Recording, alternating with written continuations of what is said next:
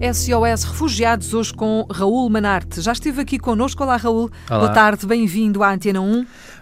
Obrigado. O Raul é, entre muitas outras coisas, psicólogo, fotógrafo, músico, humanitário e ativista. E isto chega para nós termos uma conversa que podia durar três semanas sobre aquilo que está a acontecer aqui na nossa, na nossa casa, na nossa Europa. Eu uh, vou uh, iniciar esta nossa conversa recorrendo a uma publicação que o Raul fez no Facebook muito recentemente, a propósito da morte de um bebê.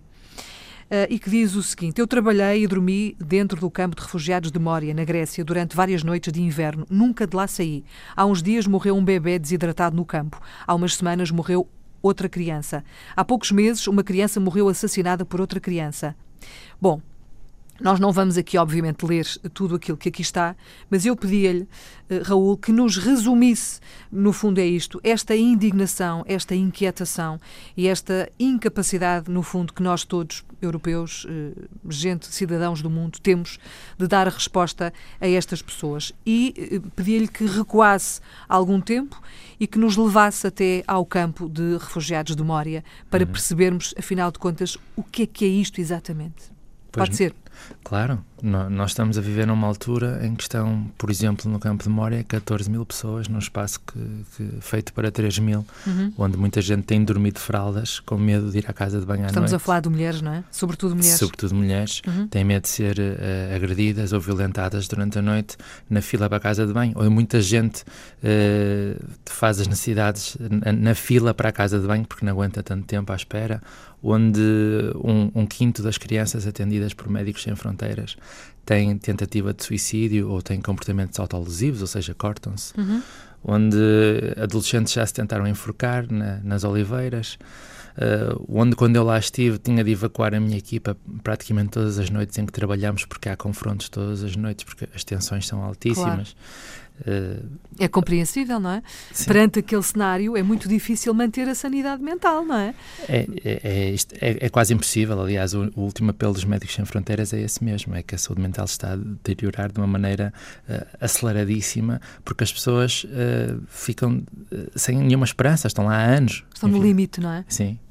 Verdade. Estão no limite. E a, a pergunta é: como é que nós, uh, cidadãos uh, portugueses, europeus, como é que nós lidamos com isto uh, depois de termos conhecido esta realidade, não é? Portanto, uhum. daí a sua indignação, daí escrever aquele post, uma espécie de grito de alerta: atenção, acordem, meus senhores, vamos lá fazer qualquer coisa, porque isto não é possível.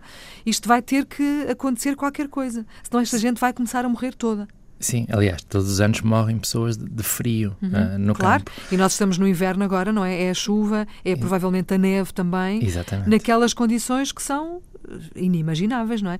Para quem, para quem nunca lá esteve. Mas para quem lá esteve é terrível. Sim, e para quem ainda lá está, não é? é. É terrível, é. Mas o que é que nós podemos fazer? Essa é que é a grande questão. Exatamente. E é para isso que nós estamos mal preparados, eu acho, porque eu vejo isto de, com duas mãos, se quisermos usar esta metáfora. Não sei se estou correto ou completo, mas com a mão direita nós podemos ter uma intervenção direta e ir uhum. para o terreno. Uh, quase todos os perfis são, são úteis lá. Há muita gente que acha que é são médicos, mas não é verdade. Quase toda a gente pode ter um, um valor acrescido ao trabalhar numa ONG lá direto diretamente, mas esta diria que até é a mão mais fácil, porque é, é mais lógico e é mais limpo, digamos assim. Uhum. Com a mão esquerda falta nós pormos estas rodas gigantes que parecem que parecem estáticas da, da política europeia até da política nacional a girar e a, a acabarem com os campos, porque é, é, isso que temos de fazer. Eu, eu vou agora regressar a Mória e sinto que vou eh, prestar cuidados de saúde mental, uh, saúde mentais num campo de concentração. Não sei se isto faz sequer sentido eticamente para mim fazer isto. Isto sinto eu e, sinto e sentem os meus amigos médicos que já lá tiveram. Uhum. Que, que, se calhar estamos aí contra todos os princípios éticos profissionais que nós temos. Porque estamos, estamos a, quase a, a, a manter as pessoas num sítio que por si só já é traumatizante e já mata. Não sei se me Mas, estou Sim, sim, sim. A questão é qual é a alternativa? Alternativa à, à nossa ação? Não, não, aos campos de refugiados. A alternativa seria a, a contratar, na minha opinião, não é? Seria aumentar muito os recursos humanos que fazem as entrevistas, porque estas pessoas estão à espera de uma decisão Sim. a ver se, se, se, se, a sua requisição de asilo é, é aprovada ou não. Estão ali há meses ou há anos à espera. Há anos? Exatamente. Essa é que é a questão. E nós de cá, de fora, não conseguimos entender como é que este processo demora tanto tempo. Como é que é Mas, possível? Eu posso dar a minha opinião, não é? A minha opinião é que isto é uma, é uma estratégia de dissuasão, assim como retirar as ONGs que fazem busca e salvamento também é claro. é dissuasão, ou uhum. seja, é dificultar ao máximo o acesso à Europa e depois o acesso legal à entrada na Europa, na, na, na esperança que isso uh, desanima as pessoas de tentarem uh, de continuar a vir, o que não vai acontecer. E mesmo, mesmo que resultasse, moralmente é inaceitável. Não posso, não posso atentar aos direitos humanos só porque eu acho que isso vai desmotivar outras pessoas a, a virem para a Europa. Não faz sentido claro. nenhum. Isso nós só deixamos passar porque estamos longe. Porque se estivéssemos perto, a ver bebés a morrer uh, desidratados, ou a ver pessoas horas e horas na fila, ou as tendas a colapsar com a neve, ou as mulheres a serem violadas, e não, não, não jamais aceitaríamos. A questão é, uh, como é que nós conseguimos eh, passar essa informação às pessoas que cá estão? E é, esse é também um trabalho que é muito, muito útil e que é preciso fazer cá. Não é só partir para os campos de refugiados, não é? Exato, exato. Não é só ir para lá no terreno, claro. mas é cá também. E é por isso que, que é importante ser ativista e é por, é por isso que é importante juntar-se a organizações, uh, coletivos que trabalham estas questões, uhum. porque cá é muito importante também eh, fazer com que, e posso usar esta expressão e penso que é perceptível, com que as pessoas acordem, não é? Uhum. Para que as pessoas percebam que isto de facto está a acontecer e que nos diz respeito a nós, a todos. Exatamente. Que acho... é um problema nosso. Exatamente, concordo a 100%. Aliás, voltando à mão direita e à mão esquerda, falta esta mão esquerda eh, girar aqui a sociedade civil e, a, e, a, e, as políticas superiores, digamos assim. Agora, como é que nós fazemos isso? Eu acho que é de duas maneiras. Uma que estava a dizer, que é trazer informação para cá de uma maneira pessoal, sem ser a contar histórias, sem ser a contar números. Exatamente, é o que eu pretendo fazer aqui também, não é? Exatamente. Com o SOS Refugiados há não sei quantos anos, desde que isto começou, que é contar histórias, Exatamente. chegar às pessoas através da, da forma mais simples, que é tocar-lhes no coração. Exatamente, para as pessoas perceberem que temos muito mais em comum do que, uhum. do que diferenças. E que estamos a falar Mas, de pessoas, não são números, não é? Exatamente.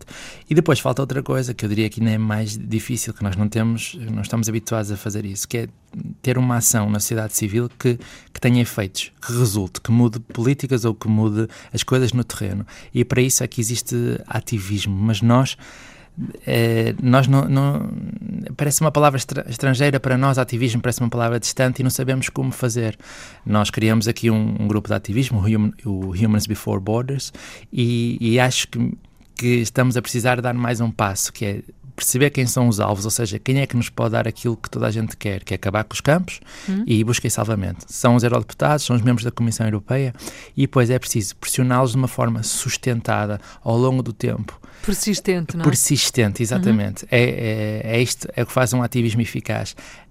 Uh, porque eu acho que a gigantesca maioria da sociedade civil está de acordo com estas duas coisas. Podem discordar se as pessoas com critério A ou B podem entrar na Europa ou não, mas toda a gente concorda que é para fazer busca e salvamento, ou seja, que é para salvar quatro vidas por dia que se perdem uh, este ano no Mediterrâneo e que é para acabar com estes campos uhum. que, que, quando nós dávamos nas aulas o, o, o Holocausto, revoltávamos. Claro. E, e, no... e que agora estamos indifer ficamos indiferentes, não é? Perante não, isto. Eu, eh, algumas pessoas não sabem e as que sabem não não sabem o que é que podem fazer. Eu acho que são estes dois problemas. Exatamente, essa Exato. é que é a questão. Há muita gente que não quer saber. Eu acho que há mais pessoas que não querem saber do que aquelas que não sabem mesmo, não é?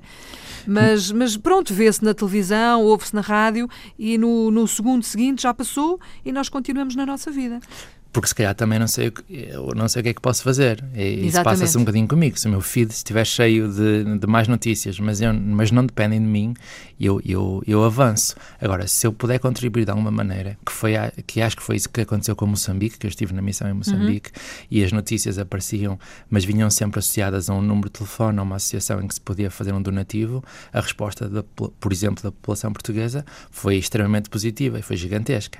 Portanto, é preciso sensibilizar, mas dar uma opção da ação. E é aí que campanhas de ativismo bem planeadas, estrategicamente uh, sustentadas, vão uhum. fazer a diferença e é isso que nós vamos ter de fazer.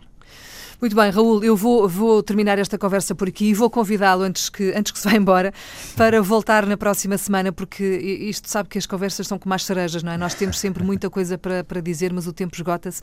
Hum. Agradeço o facto de ter vindo à Antena 1, Raul, obrigado. e na próxima semana voltamos a encontrar-nos, pode ser? Pode ser. Até lá então, obrigada, boa tarde.